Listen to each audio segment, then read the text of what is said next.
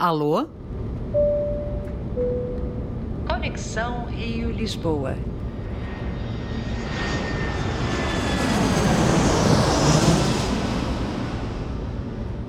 Salve, salve, gente bonita, salve todo mundo, salve Luciana. Nós aqui mais uma vez. Oi, querida Marília. Oi, pessoal. E aí, tudo bem? Gente, o episódio de hoje do podcast responde a uma pergunta que eu recebi de uma seguidora há algum tempo. Então, peguem a dica, a gente está aqui para responder as dúvidas de vocês. É só vocês deixarem saber quais são essas dúvidas, o que é que está no caminho de vocês, o que é que está de nó na cabeça de vocês, que a gente está aqui para desfazê-los. Vamos lá, eu até anotei aqui a pergunta dela. Gostaria de saber sobre roquidão. Pode ser saudável a pessoa ficar rouca depois de uma prática vocal intensa? Boa pergunta. Então, vamos começar pelo começo, né? Vamos entender o que é rouquidão. É, no geral, as pessoas chamam qualquer tipo de ruído na voz, a grosso modo, por exemplo, quando a pessoa fica gripada e fica com a voz um pouco nasal, ela fala, tô rouca. Tem gente que, por exemplo, fica com a garganta inflamada e fica com dificuldade para engolir e diz: Eu tô rouco. É, tem uma outra pessoa que fala, sei lá, gritou, ou numa discussão, ou por conta do seu time, ou com um cachorro, é, enfim, é, e diz: Eu estou rouco, né? É, então, isso no senso comum, qualquer tipo de alteração vocal, as pessoas dizem que estão roucas, né? Mas do ponto de vista técnico, quando a gente fala a palavra rouquidão, a gente quer dizer sobre um ruído que é produzido pelas pregas vocais e, no geral, a gente define esse ruído como anarquia vibratória, ou seja, por algum motivo, a, a vibração das pregas vocais não está simétrica, não está isocrônica. É, por algum motivo, essa vibração está desorganizada então, é, quando há uma certa desorganização dessa vibração, a gente costuma chamar de anarquia vibratória, e é justamente essa desorganização no ato de, de vibrar das pregas vocais causa um ruído específico que a gente chama de rouquidão. Eu vou fazer uma explicação baseada numa escala que a gente chama de escala Hazat. É uma escala preconizada pela doutora Silvia Pinho aqui no Brasil, a quem eu me alinho do ponto de vista da clínica vocal, em muitas coisas que ela ensina, é, e a doutora Silvia Pinto então, usa a escala Hazat. O que é a escala Hazat? É quando, por exemplo, você, você que eu digo, o fonoaudiólogo, né, faz uma avaliação da voz, e aí a avaliação que eu estou dizendo é a avaliação perceptiva auditiva, né? O que, que é isso? Quando uma pessoa chega no seu consultório, você ouve a voz daquela pessoa e sem nenhum tipo de outro, de outros é, artifícios, só com o seu ouvido, você então avalia como, como está aquela qualidade vocal, como aquela voz chega aos seus ouvidos. E aí, para a gente poder, digamos assim, ser mais preciso, a gente usa escalas vocais. A escala Hazat é uma escala em que se avalia a qualidade vocal do ponto de vista da fonte. O que é a fonte? A gente chama de fonte a prega vocal em si, né? a laringe, mais especificamente a prega vocal. E a gente chama de filtro aquilo que está acima da prega vocal. É, e, e, quando a gente pensa no trato vocal. Né? Então, quando a gente pensa na escala Hazat, a gente pensa na qualidade vocal do ponto de vista do filtro, e aí a Hazat a gente pode entender cada uma dessas letrinhas e cada uma dessas letrinhas diz respeito a um tipo de alteração vocal. Então, por exemplo, R significa rouquidão, o A significa aspereza, o S significa soprosidade, o outro A é, significa astenia, o T, tensão e o I, final de instabilidade é, ao ouvir uma voz, treinando a sua escuta, você precisa é, treinar o seu ouvido para diferenciar o que, que é rouquidão, o que, que é aspereza, e no, no geral, né, as fonoaudiólogas chamam rouco, é, áspero e rouco soproso, é muito comum também. Então, tem, tem fono que divide a rouquidão em rouco áspero, rouco soproso. No geral, o rouco áspero, ele é o que a gente chama de grão fino na voz. No geral, é um ruído que é, dá uma qualidade vocal um pouco aguda. É, no geral, nesses casos, você já presume que aquela pessoa tem o que a gente chama de AM, que é alteração estrutural mínima. E no caso do rouco soproso, é, pode ter ali várias coisas, mas no geral a gente pensa de uma fenda ou mesmo uma outra alteração de massa nas pregas vocais. Então, a gente precisa entender e perceber que tipo de roquidão é essa que a gente está falando para saber se ela está dentro de uma normalidade ou se ela está saudável. É isso que eu entendi direito? Isso. É, no geral, as pessoas reclamam de ar na voz, né? Uhum. A grosso modo, ar na voz seria uma rouquidão? Sim. A gente pode chamar de rouco soproso, por uhum. exemplo, ou de soprosidade, a grosso modo, de soprosidade. É, então, nesse caso, é diante de uma soprosidade, mas a minha voz, a primeira pergunta, né, que se faz é essa soprosidade sempre existiu? Então, por exemplo, às vezes eu pergunto como é que era a sua voz na infância, né? E a pessoa fala: "Ah, eu sempre fui roquinha, eu sempre tive esse grãozinho, né? O grão grosso ou o grão fino, né? Esse, esse grãozinho na voz. Minha mãe sempre falou que eu já chorava rouco. Alguns pacientes, especialmente os profissionais da voz, conseguem descrever exatamente o dia em que eles ficaram roucos eles dizem naquele dia, né? Por exemplo, ah, recentemente eu atendi um cantor que disse naquele show que eu me lembro até ele deu até características que eu me lembro que foi XYZ que eu estava com o microfone ruim, que o som não estava bom e que faltou fulano. Eu tive, ele sabe exatamente o dia, quase que a hora em que ele se machucou, né? É, isso no caso mais do profissional da voz às vezes, por exemplo, um profissional de voz falada, às vezes é, mais, é um pouco mais difícil ele mensurar, mas a pessoa às vezes sabe mais ou menos assim o ano. Né? Isso acontece muito com o professor. Não, eu me lembro que quando eu peguei mais turmas, no ano de 2000 e tal, foi um ano que eu precisava de mais dinheiro, e eu peguei mais turmas e eu fiquei rouco. De lá para cá eu comecei a ficar rouca. Né? Tem gente que fala quando eu é, é, tive filho, por exemplo, tem muita mulher que tem essa alteração hormonal, né? De lá para cá, então eu fiquei rouca. Agora, a gente precisa perceber o que, que é uma voz plenamente adaptada às suas funções, o que, que é uma característica vocal e o que, que é uma disfonia. Né? Então, algumas pessoas têm um ruído na voz de nascença, né? um ruído na voz por uma alteração congênita às vezes, da laringe. Então, essas pessoas, elas têm ali um ruidinho na voz, mas é um ruído que não atrapalha com que essa pessoa, não atrapalha a pessoa de se comunicar, não atrapalha a pessoa de desenvolver o seu trabalho, não atrapalha a pessoa, às vezes ela é uma cantora, é, pode ser que ela não seja uma cantora lírica, é, talvez ela não tenha tantos agudos, mas às vezes ela vai adaptar ali, ou até mesmo uma cantora lírica, não de ópera, mas de câmara, ou não assim ou assado, mas a pessoa vai adaptando a sua voz às suas limitações. E é curioso que, teoricamente, a gente chama de limitação vocal, mas justamente é onde a pessoa tem a sua potência, né? Então, tem gente que pensa, poxa, eu, eu, eu não tenho tantos agudos, mas justamente o médio da voz dela é tão lindo, é tão peculiar, traz à voz esse, esse, às vezes, essa soprosidade natural, essa soprosidade congênita, vamos dizer assim, traz à voz um quentinho, uma personalidade vocal que ninguém tem, todo mundo quer ter, né? Já outros, é, é, não. É, outras pessoas que muitas vezes sempre tiveram uma voz, digamos assim, limpa, sempre tiveram uma qualidade vocal sem nenhum tipo de ruído, mas desenvolveram uma lesão ou não tem nenhuma lesão e tem uma alteração na qualidade vocal por conta de mau uso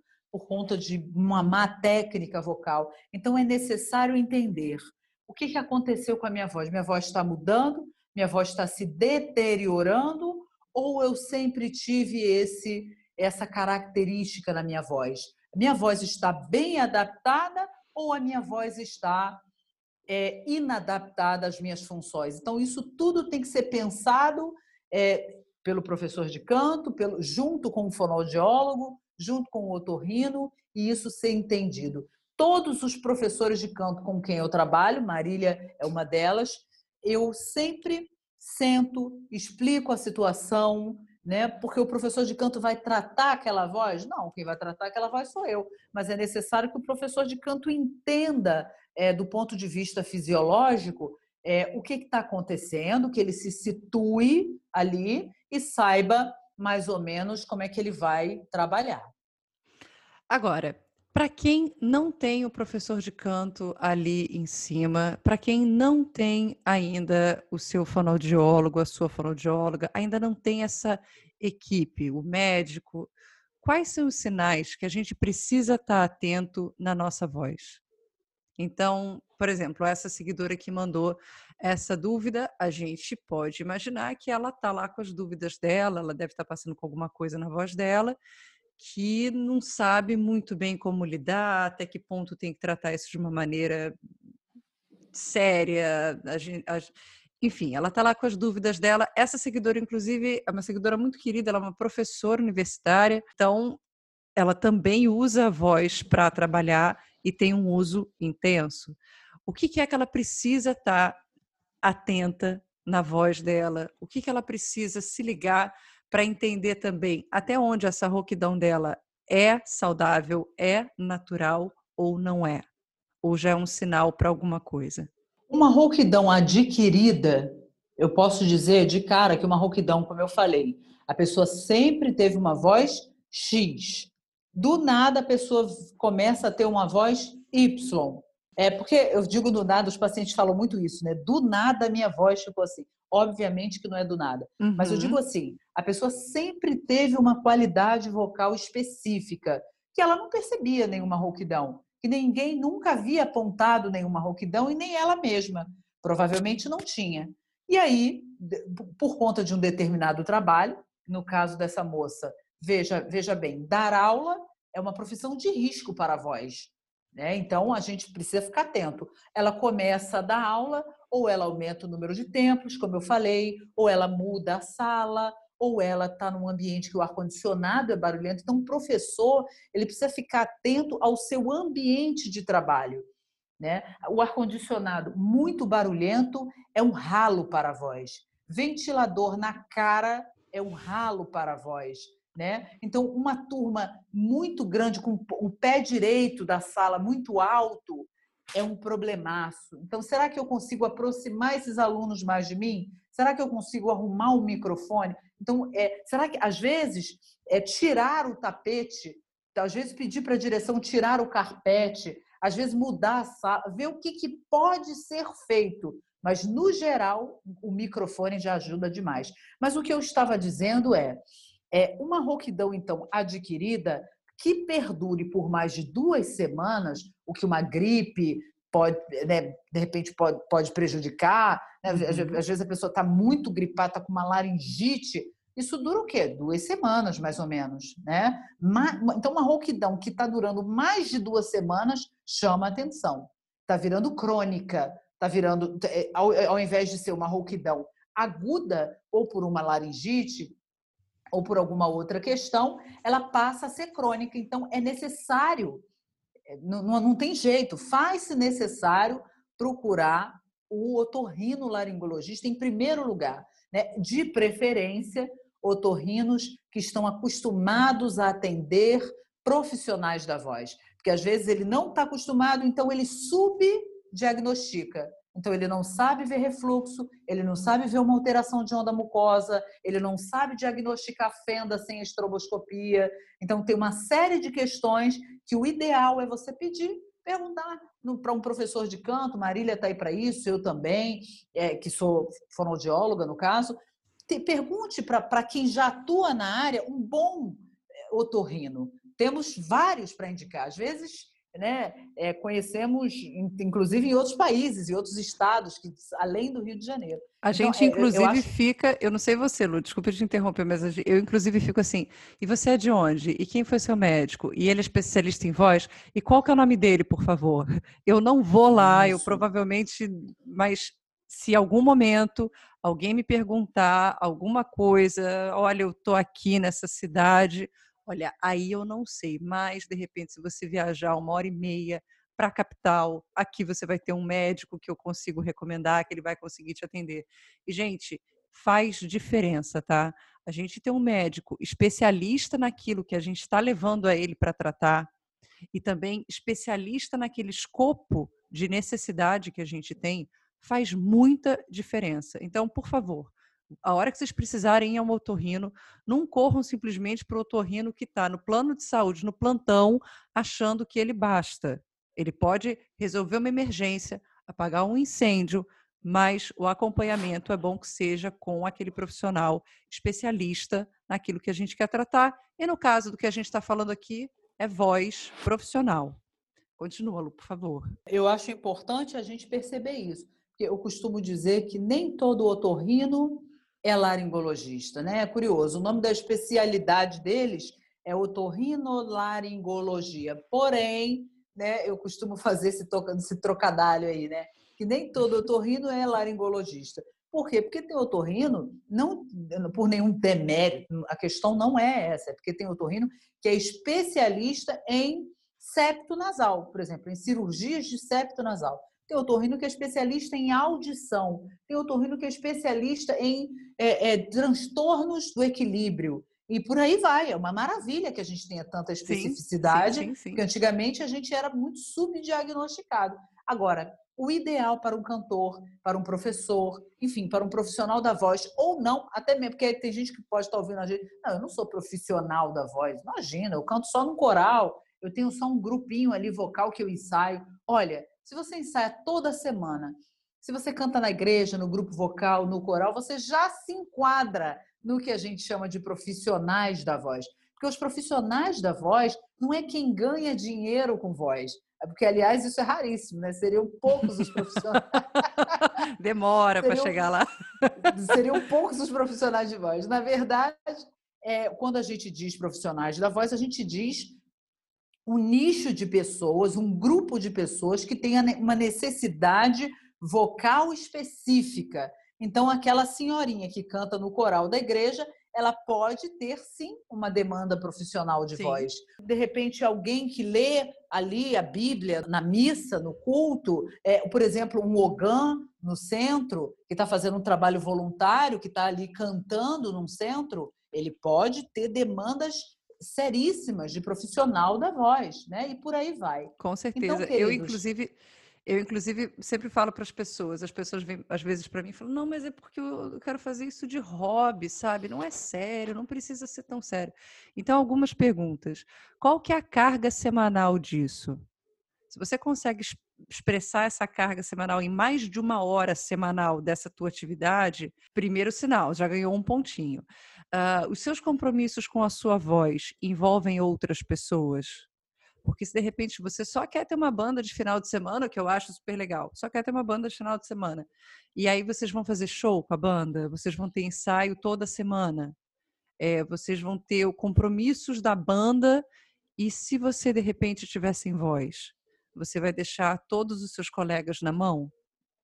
Então entende que, ainda que o, que você queira fazer com a voz é um hobby, é amador, ainda assim você tem demanda, porque muitas vezes, quando a sua voz não estiver tão bem, você vai cumprir os seus compromissos porque você não quer deixar os seus colegas na mão.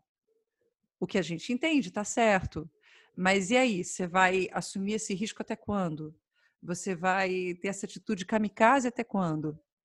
E lembrando, gente, mais importante de tudo, a gente é, tratar a voz, a gente dar a voz ao que ela precisa para ela operar dentro do que é seguro, é muito mais fácil e é muito mais barato e mais rápido do que a gente tratar quando ela dá problema.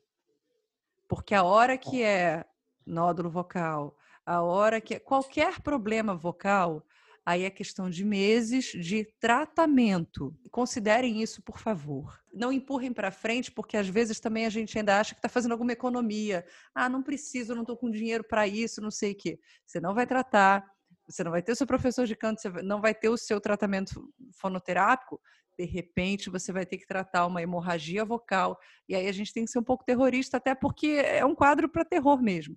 Aí você vai ter que tratar uma hemorragia vocal, você vai ter que tratar. Luciano, inclusive, fala dessa lista aí melhor do que eu. O que é que você pode precisar tratar de problema, quanto tempo vai durar, quanto vai custar, quais são os profissionais que você vai precisar. Da ponta do lápis, gente, isso nunca compensa. Isso, com certeza. É, não tenha dúvida, Marília, que em termos de saúde, o trabalho preventivo é sempre melhor. Em termos de saúde geral, né? Então, é, prevenir literalmente é melhor do que remediar. É, até porque a gente não sabe qual é esse remédio, justamente uhum. que você falou, quanto tempo ele vai durar, a gente não sabe se tem remédio, né? Porque voz, gente, é uma coisa muito séria. Eu costumo dizer que, número um, voz boa é aquela que dura. Então, assim, a minha voz está durando para aquilo que eu quero fazer, né? Para eu preciso trabalhar, eu preciso dar aula, minha voz está durando bem, está segurando as pontas. Eu eu preciso ser um cantor, eu quero ser uma cantora. Isso é, é, o que eu, a maneira como eu venho levando a minha voz tem caminhado bem, eu tenho adquirido, olha, caramba, eu não consegui essa nota, agora eu consigo. Eu estou adquirindo extensão, tessitura, qualidade, afinação, eu estou caminhando ou eu continuo ao contrário, ou na medida em que eu canto mais, mais a minha voz se deteriora. À medida em que eu dou mais aula, a minha voz se deteriora. Então a gente precisa perceber, né? A voz é uma coisa, eu costumo dizer que a voz é feminina, né? Porque justamente ela dá sinais muitas vezes é assim sutis. Né? Então, a voz, porque na laringe, lá no nível das pregas vocais, nós não temos sensibilidade de dor. Então, muitas vezes, é, é, justamente porque não dói, a pessoa abusa da voz, abusa até o fio da voz. Então, é, é necessário perceber os pequenos sintomas de que a voz da rouquidão, uhum. de, de, quando a rouquidão se aproxima. Eu, eu ensino para os meus pacientes todos que você precisa perceber o início, o pré-cansaço vocal. O pré. Quando você começa a sentir a voz cansada, aquele, aquela sombra. Meu marido, por exemplo, ele tem é, enxaqueca, é, e aí ele diz: o, o médico falou que tem a aura da dor. Que antes da dor, o paciente sente a aura. É uma sensação, às vezes, visual. É, e às vezes só perceptiva de que ele vai ter enxaqueca, não deu outra história a dor de cabeça. Que então, a disfonia, eu posso dizer que você tem a aura da disfonia. É aquele é aquela sensação às vezes que não é nem na voz, mas é de língua cansada, de musculatura do pescoço cansado, de uhum. musculatura. Tem gente que fala assim: "Nossa, eu estou tão cansada, eu estou cansada de falar. Aí você pergunta, mas é cansaço vocal? A voz está cansada? Para você falar, não, não é cansaço vocal, é cansada de falar. Essas exaustões, exaustão de, de falar, exaustão de cantar, tudo isso chama atenção. Então, não tenha dúvida que prevenir é melhor do que remediar. E no campo da prevenção, é, os profissionais artísticos, eles ajudam muito. Por quê? Porque muitas vezes não chega logo para fono nem para o médico uma pessoa com problema. A pessoa às vezes procura aula de canto, a pessoa às vezes procura um curso de dublagem, procura o um curso de locução. E é necessário que aquela pessoa que esteja ali dando aula tenha ouvido, ouvido para ouvir disfonia. Ela, ah, mas ela é fonoaudióloga? Não, ela não é fonoaudióloga, mas ela tem o um ouvido para perceber que aquela voz tem um ruído. E às vezes pode ser natural às vezes manda para o otorrino. Primeiro passo, mandou para o otorrino. Mandou para o otorrino. Mas aquela voz, tudo bem, tem um ruído, tem ali uma característica, um cisto provavelmente de nascença, mas você percebe que aquela voz não, digamos assim, ela não roda bem, ela não gira bem, ela não está na sua potencialidade. Então, muitas vezes, a pessoa vem para mim, não porque ela é não porque a voz é ruim, mas é porque a voz pode melhorar. E aí, um bom regente vai saber ouvir isso. Um bom professor de canto vai saber ouvir isso. Um bom diretor teatral vai saber ouvir isso. Essa voz não tá boa. Ó, toma aqui, eu vou encaminhar. Tem gente que encaminha direto para mim, tem gente que encaminha primeiro para o otorrino, tanto faz. No geral, é melhor ir primeiro no otorrino, que a gente já, já tem uma ideia daquela laringe, né? Mas o que é importante é intervir. Por exemplo, teve uma moça, Marília, que eu me lembrei muito do seu caso, que ela me procurou falando assim é, que ela ia fazer, ela ia fazer a, a o vestibular para o UFRJ uhum. e aí ela sabia que tinha que entregar uma vídeo, um laudo, isso, é, um laudo. Apresent... não é isso? Apresentando uhum. que não tinha nada. É... E aí, amiga, veja, não foi a professora de canto. Uma amiga falou assim, fulana, por que, que você não. Ó, tá faltando seis meses para sua para o seu para sua para o seu vestibular. THE. Teste THE, de específica. Né? Tá faltando seis meses e é, eu acho melhor você ir no otorrino logo. Vai no otorrino, vê se você já tem algum problema. Uma amiga falou. Veja, fazia aula de canto, mas a professora não se tocou. Olha que coisa interessante. E ela tinha disfonia e a professora não ouviu. E uma amiga, talvez a amiga ouvisse essa disfonia, talvez ela desconfie. Não sei, gente. Uma Eu amiga... acho que essa sua paciente ela tem que levar essa amiga para o resto da vida, porque essa amiga é amiga de verdade. É uma pessoa que legitimamente quer o bem dela. Concordo muito. Eu, aliás, eu disse isso a ela. Eu disse isso a ela. Manda flores para amiga, tá? Com paciente certeza. da Lu, se você estiver escutando agora, manda flores para amiga, tá? Uma cesta de café da manhã. Ela foi fazer. A vídeo assim, ó, teoricamente ela não ouvia a, a sua, os seus sintomas, a professora de canto não ouvia e uma amiga falou, ela se adiantou. Aí quando chegou lá, o, o médico viu nódulos vocais bilaterais, né? O famoso calo na voz, como dizem popularmente, né? Então, seis meses, ela teve tempo suficiente de tratar, né? Até melhorou a técnica para cantar é, é, no, no THE e foi uma hora, ficou feliz da vida, não teve que parar, né? Porque senão ia ter que parar no primeiro período, né, Marília? Uhum, então, é, Exatamente. Então, é, vê, olha, gente, várias pessoas. Eu já até contei aqui, se eu não me engano, anteriormente, uma menina, uma criança que uma vez eu atendi, que quem ouviu a disfonia dela foi o pianista. Foi o pianista, sim. sim. Perceba, não era o regente do coral. A regente não ouviu, mas o pianista olhou, interviu, porque não é ouvir e taxar. Você é rouco. Não, não ninguém está dizendo para ninguém dar diagnóstico para ninguém aqui. É para dizer o seguinte. E, né, eu costumo dizer, tem gente que fala assim, eu estou ouvindo uma fenda na sua voz, eu estou ouvindo um calo. Não, gente, ninguém aqui é mãe de nada. Ninguém aqui olha para uma pessoa e vê nada. Né? A gente está ouvindo qualidade vocal. Sim. Então você professor de canto pode, o aluno, é você é pianista, você, é, você tem contato, às vezes uma amiga tem contato. Outro dia minha mãe falou assim, Luciana, minha amiga lá da igreja vivia com pigarro. Eu virei para ela e falei assim, ô fulana, você sabe que isso é refluxo? minha mãe falando, olha, vai no médico, investiga refluxo, esse pigarro seu tá muito estranho. Não deu outra, era refluxo. Então, assim, não é sair dando diagnóstico, como eu falei mas é, é intervir, é agir ao perceber, Marília? É falar, é gente orientar. Olha, isso aqui não é normal, tá? Por favor, procura ajuda. Procura alguém que consiga olhar para isso aqui melhor e dizer o que está se passando. E às vezes a gente precisa de uma segunda opinião também, tá, gente? Não tem problema, não. A gente acho que, inclusive, nesse sentido, dentro dos profissionais de voz, eu sempre tive muita sorte. Eu sempre fui nos melhores otorrinos, é, eu sempre tive o teu trabalho né, para me orientá-lo. Mas eu vou falar de outra coisa. Eu tenho, eu tenho cirurgia nos dois joelhos. E eu tive, sofri muito com os meus joelhos durante muitos, muitos anos. E até que cansei de entrar e sair de ortopedista, até que um dia eu fui num especialista de joelhos. E aí eu que nunca tinha nada no joelho, ele vira para mim e fala: "Não, não, você tem isso aqui, condropatia patelar". naquele dia eu fiquei super feliz, porque eu saí de nunca ter nada e ter uma dor estranha no joelho para ter um nome, para ter né, uma coisa com nome e sobrenome. E aí eu falo, e ainda comentei com ele, eu falei, ah, mas é que eu ia no, no ortopedista, ele dizia que eu não tinha nada, ele tirava radiografia, ele dizia que eu não tinha nada, ele falava, mas radiografia não vai avaliar nada.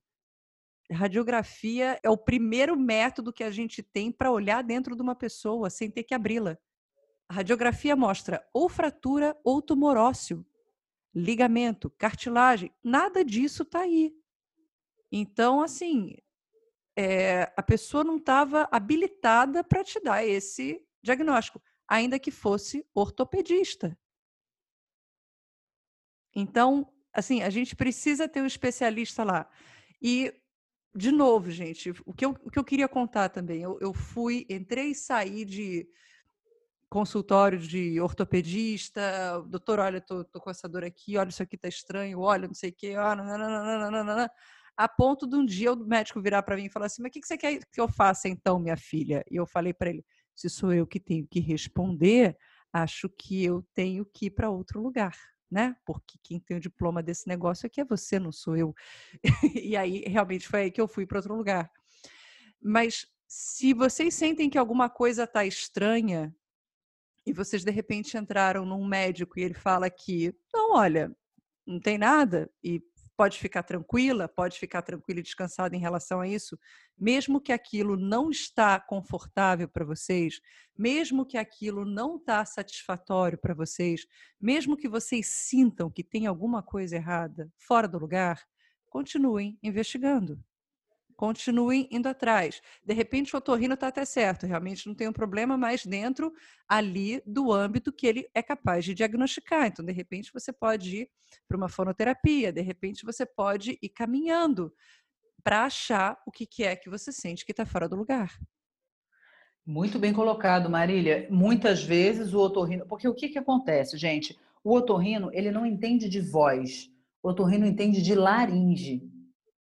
Entendeu? É, o otorrino, eles não têm, na, na prática deles, como médicos, é, assim, muitos é, recursos de análise vocal, entende? Eles não são treinados para ouvir voz. Quem é treinado para ouvir voz é a fono. Então, eu acho que o otorrino é só o primeiro passo. Então, ir ao otorrino, um bom otorrino, pedir a opinião dele, ter uma boa videolaringoscopia, né? A gente chama de videolaringoestroboscopia, que é a, a videolaringo com aquela luz estroboscópica, que a luz estroboscópica ela dá, ela dá uma ilusão ótica que a gente consegue visualizar melhor a mobilidade das pregas vocais e fechamento. Então, assim, é, feito isso, mesmo, eles foi muito importante que a Marília falou, mesmo que ele diga, você não tem nada, se você não está satisfeito com a sua voz, mesmo com esse diagnóstico de que você não tem nada, é necessário ir com esse vídeo procurar a fono. É necessário, tá? Porque você pode realmente não ter patologia nenhuma. Você pode não ter nada no seu filtro. Né? Você pode não ter nenhum tipo de impedimento no seu nariz, tudo bem. Porém, o resultado sonoro não é bom para você, né? Então, é tomar esse cuidado. Percebeu, ouviu uma qualidade vocal é, o ruído na qualidade vocal, é, ao, a gente não pode taxar aquilo de anormal de cara, mas de cara, o que, que a gente tem que pensar? Vou investigar. A primeira coisa, vamos investigar isso? Vamos ver como é que tá, como é que é, como é que. Então, foi no otorrino, fez o, primeiro passo só da investigação, né? uhum. né? Tem, tem paciente que pergunta assim para mim, é, Luciana, você conseguiria me atender sem a videolaringoscopia? Olha, é que a videolaringoscopia ela é muito importante, mas ela não é fundamental, no sentido é, de que o, o que é soberano na clínica fonoaudiológica é a qualidade da voz. É a qualidade da voz. Então, a videolaringoestrobo ela é um exame complementar. Então, você faz a sua análise, você faz a sua avaliação e aí você complementa com a videolaringoscopia. Você complementa. Ela é muito, ela é muitíssimo importante, mas antigamente, por exemplo, não tinha estroboscopia. Como é que as fonos atendiam sem estroboscopia? Antigamente não tinha vídeo laringoscopia, era uma foto. Como é que os laringologistas, como é que os foniatras, enfim, as logopedistas atendiam? Era só uma foto, mas atendia. Atendia baseada em quê? Naquilo que eu via. Então, é, na clínica vocal fonoaudiológica, o que é soberano é a voz, é a qualidade da voz, como a voz soa. Inclusive, às vezes, já até um gap de que você fica assim, querendo melhorar mais, melhorar mais, melhorar mais a voz daquele paciente. E aquele paciente está feliz da vida. Fala, a voz está maravilhosa, posso, posso, já estou de alta, doutora? Já estou de alta, a pessoa está feliz. Aí você fica, pô, mas bem que podia tem uma coisinha Já um ali que eu não gosto. ali no canto. Caraca, a pessoa tá feliz da vida. Peraí, e o peraí, que, peraí. é melhor ali? É melhor o que o otorrino acha? Tô vendo aqui na minha, na minha câmera em 4K que ainda tem um restinho de lesão, aí a fono, é mesmo, tem um restinho e a pessoa tá feliz da vida. Já tá livre, falando, né? Deixa eu viver e voltar para minha aula de canto. tá? E a voz tá boa e a voz está durando, e a voz está linda, e aí? E está respondendo, né? né? Quem fecha esse diagnóstico, né? Então, acho que é bem por aí. Cuidem-se sempre. Cuidem-se, investiguem-se e percebam-se. Eu queria deixar aqui uma, um, uma diquinha. Para quem bateu a curiosidade, para quem sentiu a curiosidade, entra no YouTube e procura lá videolaringoscopia ou videolaringoestroboscopia ou exame de laringe, vai procurar porque tem muita gente que disponibiliza esses exames na internet, por um motivo ou por outro, sendo paciente ou sendo médico ou querendo, não sei, gente, mas tem bastante. E eu falo para vocês entrarem lá para que vocês possam assistir sempre que eu começo qualquer trabalho, eu sempre oriento as pessoas a fazerem essa, esse exame para que eu saiba exatamente qual é a realidade que está chegando para mim, como é que eu, o que, que eu tenho ali para trabalhar, se de repente essa pessoa precisa ir antes para Luciana para depois vir para mim, uh, e também para a gente conseguir depois, com o tempo, conforme a gente for repetindo esse exame, a gente consegue ir acompanhando como é que está essa voz, como é que está esse aparelho, uh, como é que o trabalho está operando nisso. Então, sempre, estou sempre recomendando. E aí, eu sei que às vezes as pessoas ficam com medo, né? Porque, gente, espera aí, eu vou ao médico, ele vai meter uma câmera na minha garganta. E eu sempre falo, é incômodo, mas não é nada traumático. Você não vai ter que tirar sua roupa, você não vai ter que levar agulhada. É ali uma coisinha assim, você vai ter que abrir a boca, depois você vai ter que tirar. Inclusive, acho que o exame de Covid, pelo que eu estou vendo, é muito mais incômodo do que uma videolaringoscopia. Para quem sentiu curiosidade, para quem quer entender melhor como é isso, entra no YouTube que vai ver. Você, inclusive, vai ver o funcionamento da laringe e é muito mágico. Aproveitando que você contou, Lu, essa história dessa tua paciente que tem essa melhor amiga de todas, eu vou contar, inclusive, acho que as pessoas já souberam, né? As pessoas que já escutaram o episódio antes e tudo, mas eu vou contar uh, ah, para quem ainda não pegou, para quem não se lembra também, como é que a gente começou a trabalhar junto, como é que eu fui parar na tua mão, né? Eu já estava na faculdade de canto, tinha feito a minha videolaringoscopia para poder entrar e realmente tinha dado que não tinha nenhum problema nas cordas vocais. E depois do primeiro período, passou o primeiro período da universidade, que aí, né, além de só ter as aulas de canto, eu passo a ter muito mais coisa para fazer, porque aí tem muito mais disciplina para praticar, muito mais disciplina que envolve canto e tudo. E eu sentia que a minha voz estava começando a não render tão bem. Naquela época também eu preciso dizer que eu não tinha muita noção em relação à minha própria voz.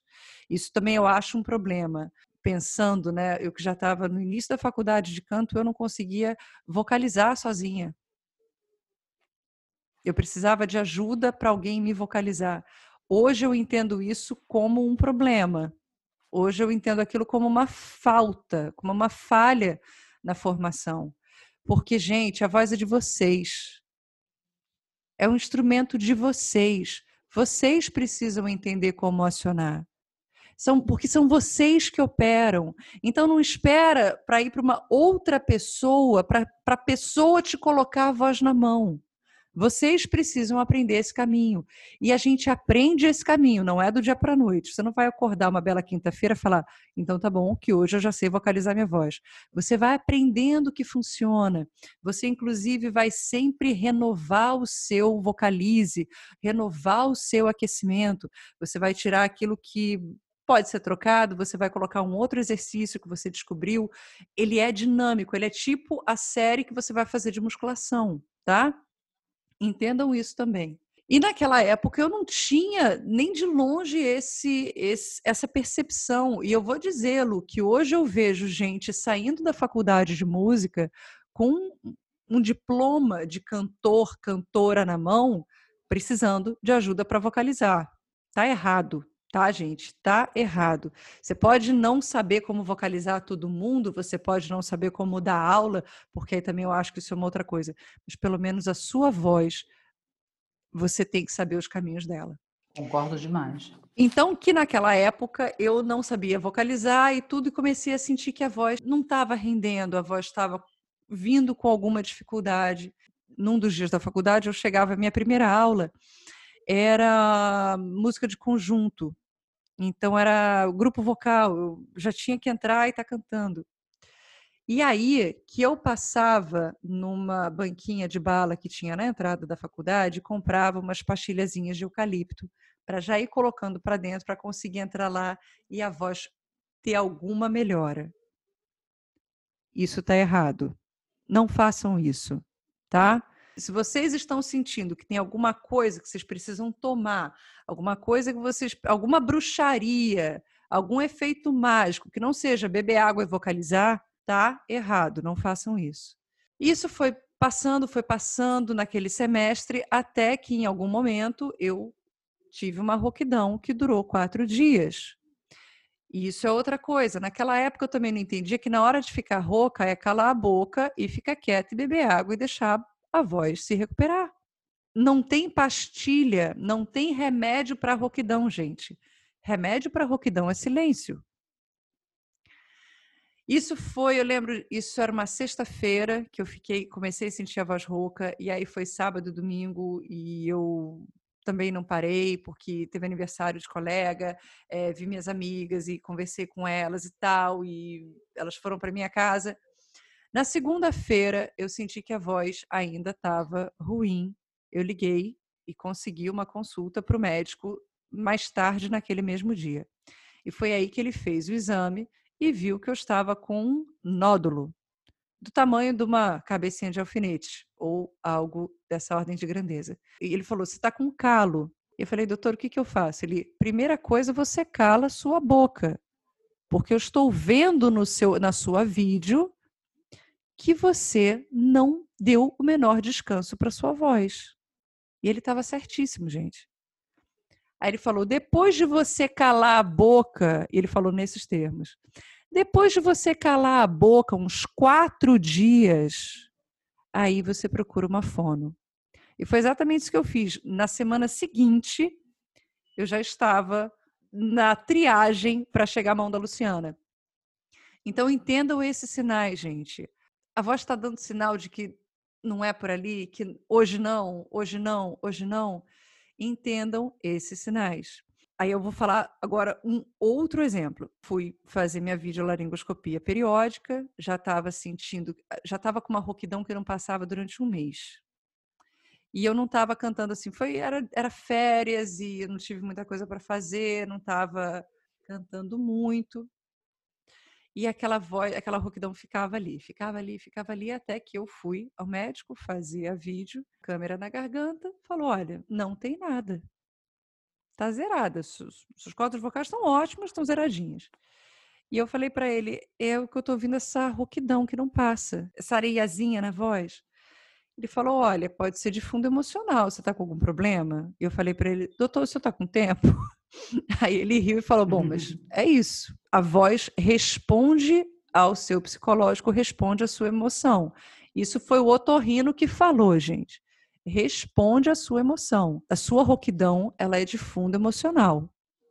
Então, também é algo para ser tratado. Quis trazer aqui esses dois casos que eu tive de roquidão insistente e de fundos completamente diferentes e como a gente se observa, como a gente se monitora para entender o que está acontecendo e que é importante a gente ter acompanhamento nessas horas. Maravilha, exatamente isso, querida. Então é isso, gente. Não deixem de dar uma pesquisada no YouTube para ver outras videolaringoscopias e entenderem que pode ser estranho, mas não é nada terrível de assustador.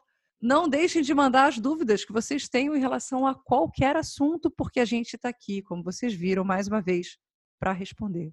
Lu, obrigada. Eu que agradeço. Obrigada, Marília. Obrigada a todo mundo que está ouvindo a gente aí. Gente, até a próxima. Fiquem ligados. Um beijo. Tchau. Beijão.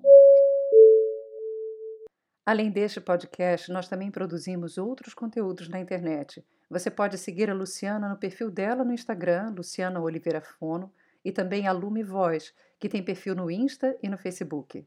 E você pode me encontrar no Instagram, Facebook, YouTube, SoundCloud, Twitter e ainda seguir a minha mailing list. E não fique de fora do nosso grupo do Telegram para não perder nenhuma atualização do Conexão Rio Lisboa.